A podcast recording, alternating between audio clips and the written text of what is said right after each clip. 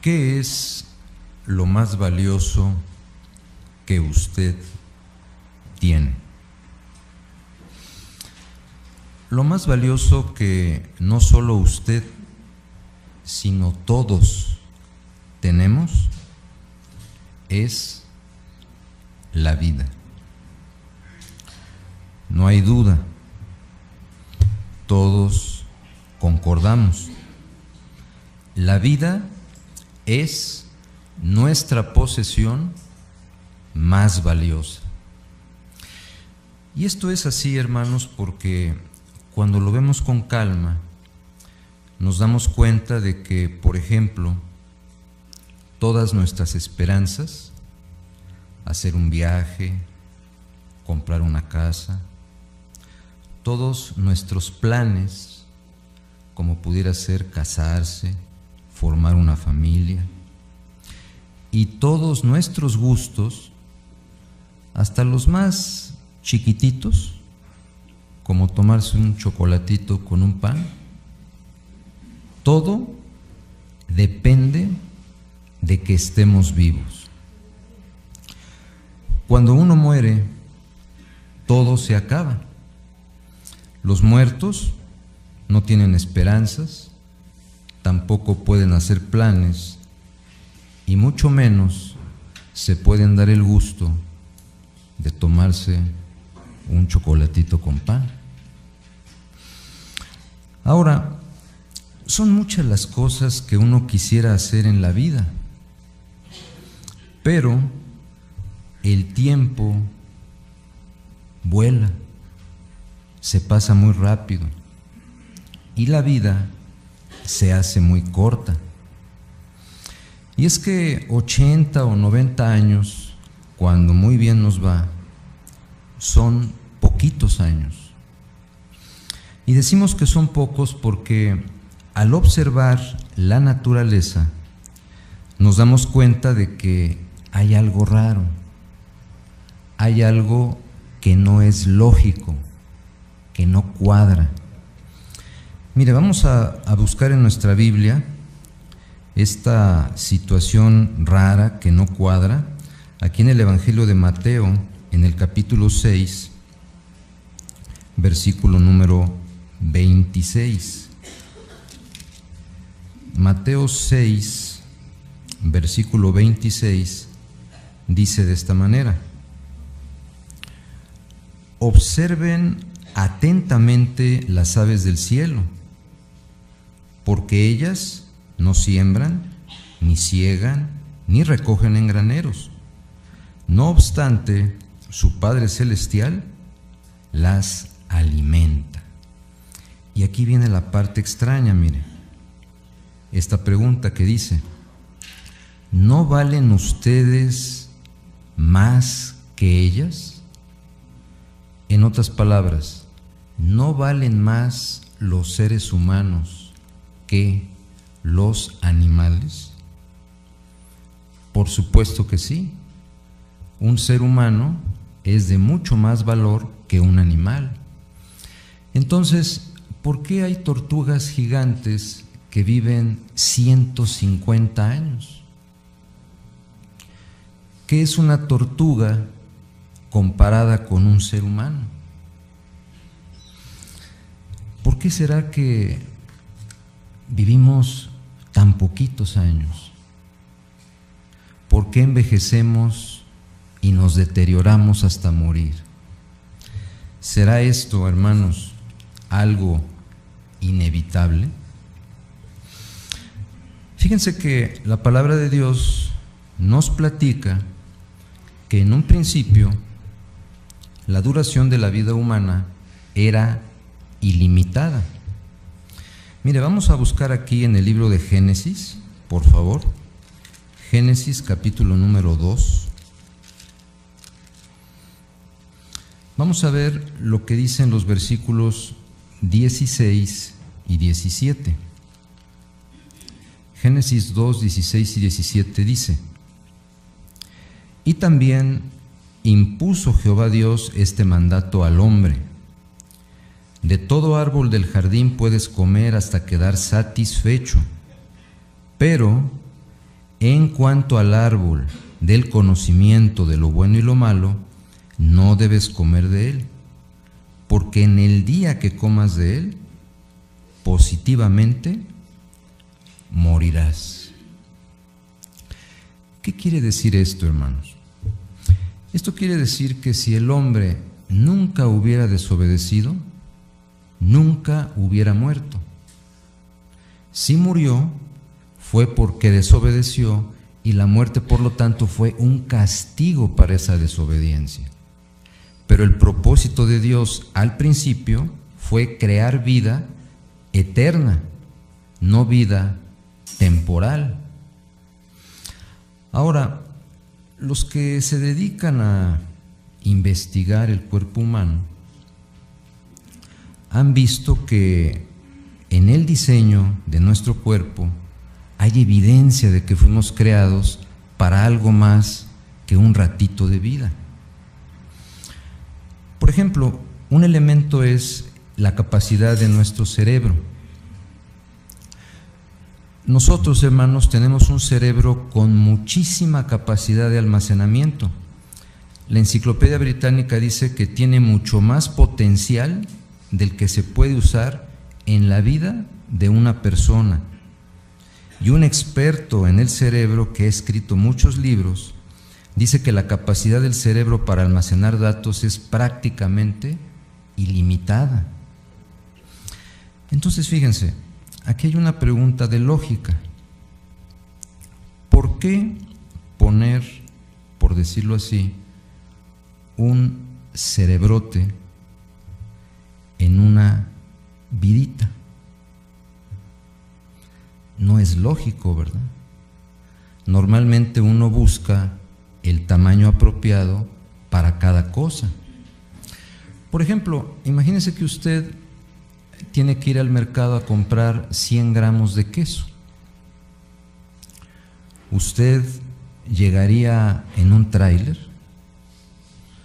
llegaría al mercado en un tráiler de dos cajas, lo estacionaría afuera, se bajaría, entraría al mercado, compraría sus 100 gramos de queso, abriría las puertas del tráiler, metería los 100 gramos, se subiría al tráiler y se iría. Es obvio que no porque 100 gramos de queso los podemos traer aquí en la mano, en una bolsita. Entonces, si Jehová puso un cerebro con una enorme capacidad, es porque se esperaba que la vida del humano fuera de esa enorme capacidad igual que el cerebro. Ahora, hay otro elemento que los científicos han descubierto, y este es el del proceso de la renovación celular. ustedes saben que cuando somos jóvenes, el proceso de renovación celular trabaja muy rápido, a toda velocidad. Por eso es que un jovencito no se preocupa por arrugas, no se preocupa por patas de gallo, no tiene canas, no tiene achaques, ¿verdad? Porque todo su cuerpo está nuevecito. Pero extrañamente, este proceso de renovación se empieza a hacer lento después de los 30 años. Y sí es cierto, porque aunque a los 30 todavía uno se ve joven, por supuesto, ya ahí se le empieza a notar un poquito a uno la edad. A veces le dicen a uno, ¿y como cuántos años le calculas aquí a, a este señor? Pues yo creo que debe tener unos treinta y tantos. Bueno, ya como que anda rasguñando los cuarenta. Porque aunque uno todavía es joven y todavía se ve bien, ya está perdiendo la cara de niño, por así decirlo, que uno tiene cuando anda en los 25, en los 28 años. Entonces, los científicos piensan que si este proceso de autorrenovación continuara, entonces todos podríamos vivir para siempre y jóvenes. Estos ejemplos, hermanos, pequeñitos, porque hay muchos, concuerdan con la Biblia. y nos hacen ver que el propósito de Dios es que vivamos eternamente. Pero ahora la pregunta es, ¿le parece a usted que esto de vivir para siempre sea algo deseable? Decimos esto porque hay gente que dice que la vida eterna sería aburrida. Ser todos perfectos, dice la gente, qué aburrido. Pero la realidad, hermanos, es que esto no sería así. Aquí lo que hay que ver básicamente es el significado de la palabra perfección. Cuando la Biblia habla de perfección de la humanidad, no lo hace en un sentido absoluto. ¿Qué quiere decir esto? Que todos los seres humanos no vamos a ser igualitos como botellas de un mismo refresco, que tengamos las mismas aptitudes, las mismas habilidades y el mismo conocimiento. No va a ser así. Porque de hecho, usted sabe que la perfección no está peleada con la variedad. Por ejemplo, el reino animal es perfecto y sin embargo es variado. Hay perros, gatos, chivos, leones, ballenas. ¿Qué es mejor? ¿Un perro o una ballena? Si usted tiene un perrito, usted disfruta que al llegar a su casa el perrito sale y le hace una fiesta. Le mueve la colita y usted le apapacha su cabecita y disfruta usted de su mascota. Pero también uno puede disfrutar en el océano, ver cómo una ballena sale y vuelve a entrar en el agua. Otro ejemplo que tenemos de esto es nuestro planeta Tierra. La Tierra es perfecta, pero no es toda igual. Hay mares, hay lagos, hay ríos, hay bosques. Y otra vez podemos preguntar, ¿qué es mejor? ¿Un mar o un bosque? ¿Un río o una montaña? ¿Verdad que ninguno es mejor? Se complementan y le dan belleza a un paisaje. Del mismo modo, la tierra también produce sabores diversos, no todo, no todo sabe igual. Hay sabores salados, hay sabores dulces. ¿Qué es mejor? ¿Un espagueti con crema y quesito? ¿O una rebanada de pay de limón? ¿O qué es mejor? ¿Un jugo de naranja o una taza de café caliente? ¿Verdad que ninguno es mejor? Todo forma parte de un grupo variado que satisface nuestro paladar. Del mismo modo, los humanos no serán criaturas con personalidad, talento y aptitudes idénticos, que se aburran porque todos saben lo mismo. Cualquier cosa que ustedes me digan, yo ya la sé, y cualquier cosa que yo haga, ustedes la hacen porque todos somos perfectos, idénticos, y nada hay que nos podamos aportar los unos a los otros. Eso no va a ser así. Ahora, otra pregunta que cabe, hermanos, es la de si es necesario experimentar lo malo para poder apreciar lo bueno. Esto viene al caso porque hay personas que dicen que los problemas le dan sabor a la vida, pero la realidad es que las enfermedades y el sufrimiento disminuyen nuestro disfrute de la vida, no lo aumentan. Imagínese que alguien amaneciera hoy con una piedra en el riñón. ¿Usted cree que diría, qué bueno que me salió esta piedra en el riñón? Porque ya estaba yo aburrido de que los dos riñones me funcionaran bien.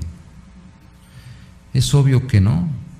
Si a veces, hasta con enfermedades más sencillas, uno corre a la farmacia a comprar medicamento para quitárselas. ¿Por qué? Porque nadie quiere estar enfermo. Las enfermedades y el sufrimiento le quitan gusto a la vida, no se lo dan. Otra pregunta más que es importante contestar es la de si terminaríamos sin tener, sin tener cosas que hacer y aprender. Porque como vamos a vivir para siempre, va a llegar el momento en que conozcamos todo. Y entonces la vida será aburrida. Mire, la posibilidad de que esto suceda es realmente remota. ¿Por qué? Imagínese, por ejemplo,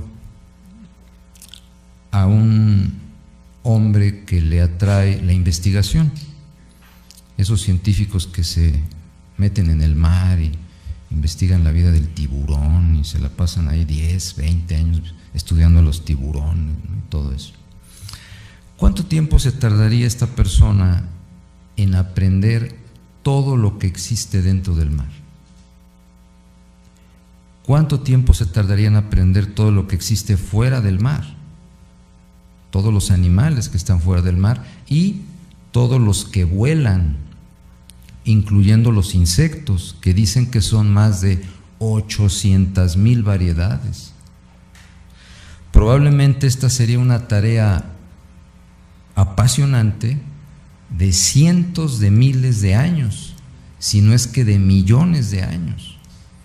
Además está la electrónica, la física, la química, la música, la arquitectura, la ingeniería, son muchas las cosas que se pueden aprender.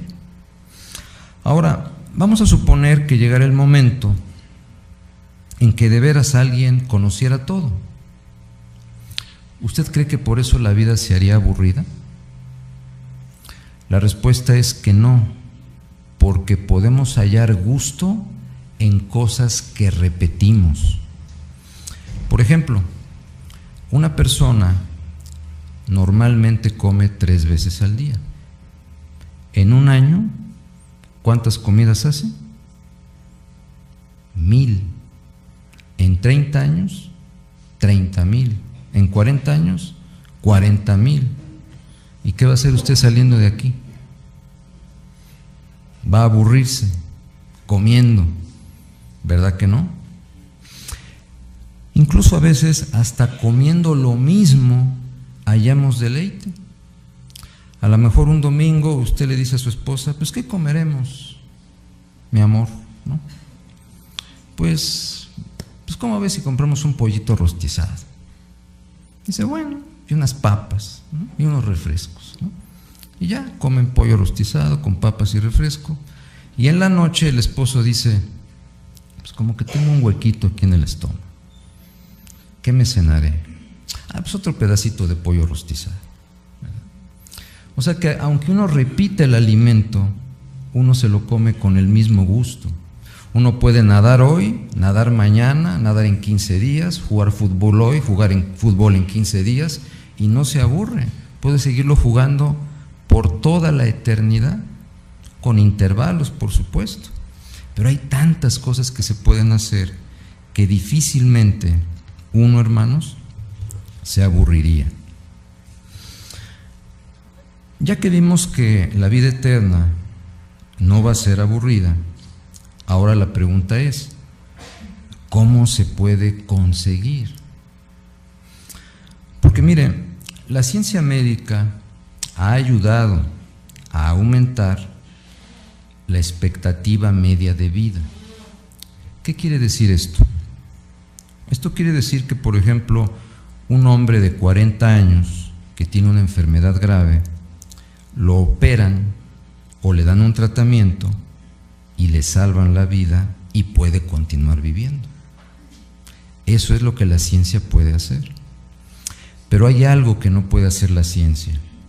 Mire, vamos a abrir nuestra escritura aquí en el Evangelio de Lucas, en el capítulo 12. Lucas capítulo 12. Y el versículo que vamos a leer es el 25. Son palabras de nuestro Señor Jesucristo que dijo, ¿quién de ustedes, podemos incluir los médicos, ¿verdad? ¿Quién de ustedes médicos, por medio de inquietarse, por medio de investigación, pueden añadir un codo a la duración de su vida. La ciencia puede sanar algunas enfermedades y permitir que uno siga viviendo, pero nunca podrá hacer que una persona viva 120 años, 150, 180 o 200 años. Eso solo lo puede hacer Dios, que es la fuente de la vida. Y Él nos ha explicado por qué morimos y cómo va a solucionar esta situación. Mire, abra por favor otra vez su Biblia en Mateo capítulo 20, versículo 28.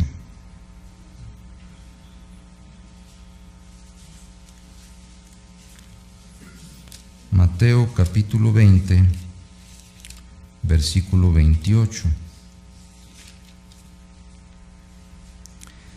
que dice de esta manera, así como el Hijo del Hombre no vino para que se le ministrara, sino para ministrar. O sea que el Hijo del Hombre vino a la tierra a servir, no a que le sirvieran. Pero note usted un trabajo muy especial que haría Jesucristo. Dice, y para dar su alma o vida en rescate en cambio por muchos. ¿Por qué, hermanos y amigos que nos acompañan, por qué Jesús tenía que dar su vida para rescatarnos? Mire, esto es así porque cuando Adán desobedece a Dios, él rompe su perfección, rompe por completo su perfección, deja de ser el hombre perfecto que había sido. Y usted sabe que de un papá imperfecto solamente pueden salir hijos iguales de imperfectos que el papá. Por eso es que todos nacemos imperfectos. Pero aquí hay una situación. Aquí había una deuda pendiente que se tenía que pagar. Años después, cuando Dios le dio a la nación de Israel la ley mosaica, la nación pudo entender un principio que Dios había puesto para el pago de deudas. Esa parte de la ley ustedes la conocen bien, es la que dice, ojo por ojo diente por diente, alma por alma, pie por pie. ¿Qué quiere decir esto? Exactito lo que rompes, exactito lo que pagas. Porque dice ojo por ojo, no dice ojo por dos ojos, ojo por ojo y medio. Es una ley de igualdad. ¿Qué había roto Adán? Una vida humana perfecta. ¿Qué se necesitaba para que la pudiera pagar? Otra vida humana perfecta. Por eso Jesús, debido a que la humanidad no tenía con qué pagar, se hizo un hombre perfecto, fue enviado por Dios a la tierra y entregó su vida para pagar esta deuda. Y de esta manera, hermanos, Jesús ahora nos abre la puerta para poder obtener la salvación. Pero para poder obtener esta salvación, hermanos, se requiere esfuerzo. El hecho de que, como ya vimos, uno pueda vivir para siempre, no significa que ya lo logró.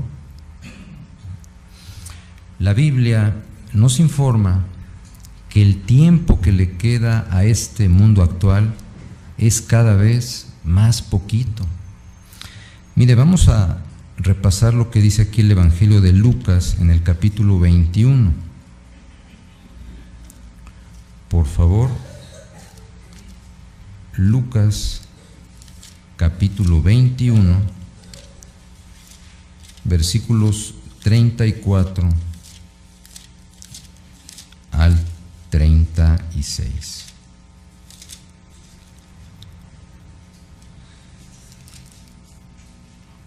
Dice de esta manera, Lucas 21:34, mas presten atención a sí mismos.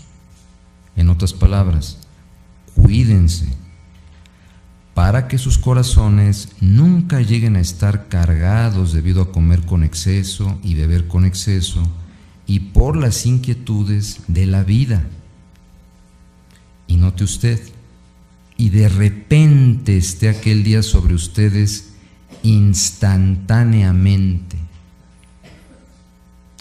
como un lazo, porque vendrá sobre todos los que moran sobre la haz de toda la tierra.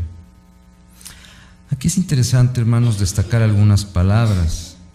Dice que el día de Jehová va a venir de repente, de manera instantánea, como un lazo. ¿Qué es un lazo? Un lazo es una trampa que usa un cazador para atrapar animales. A veces hasta en las caricaturas las llegamos a ver, ¿verdad? Que ponen la cuerda y en el extremo tiene un círculo. Cuando el animal mete la pata en ese círculo, instantáneamente, de repente, el animal está atrapado. Entonces, el día de Jehová, hermanos, va a llegar así. No nos va a dar tiempo de reaccionar. Por eso es que es hoy cuando debemos aprovechar toda la educación bíblica que se nos da. Es hoy cuando debemos asistir a todas las reuniones regularmente. Es hoy cuando debemos dejar vicios, cuando debemos dejar malos hábitos, cuando debemos aprender a llevarnos bien con los demás, cuando debemos vivir con honradez.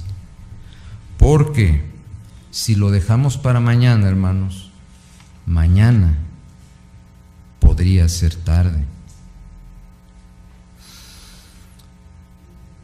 ¿Qué podemos decir como conclusión? Podemos repetir las dos preguntas que sirvieron como tema de este discurso. ¿Puede usted vivir para siempre? Ya vimos que sí. Jehová nos hizo para vivir para siempre y Él quiere que vivamos para siempre. Pero la segunda pregunta, todavía más importante que la primera, ¿lo lograremos? Bueno, pues esperamos hermanos que nuestras decisiones en la vida demuestren que queremos servir a Dios. Si así lo hacemos, Jehová nos dará la vida eterna en perfección, paz y felicidad. Y vale la pena todo el esfuerzo que hagamos. Vale mucho la pena todo el esfuerzo que uno ponga en este trabajo. ¿Sabe usted por qué? Porque la vida y una buena relación con Dios es el tesoro más valioso que cualquiera de nosotros puede tener.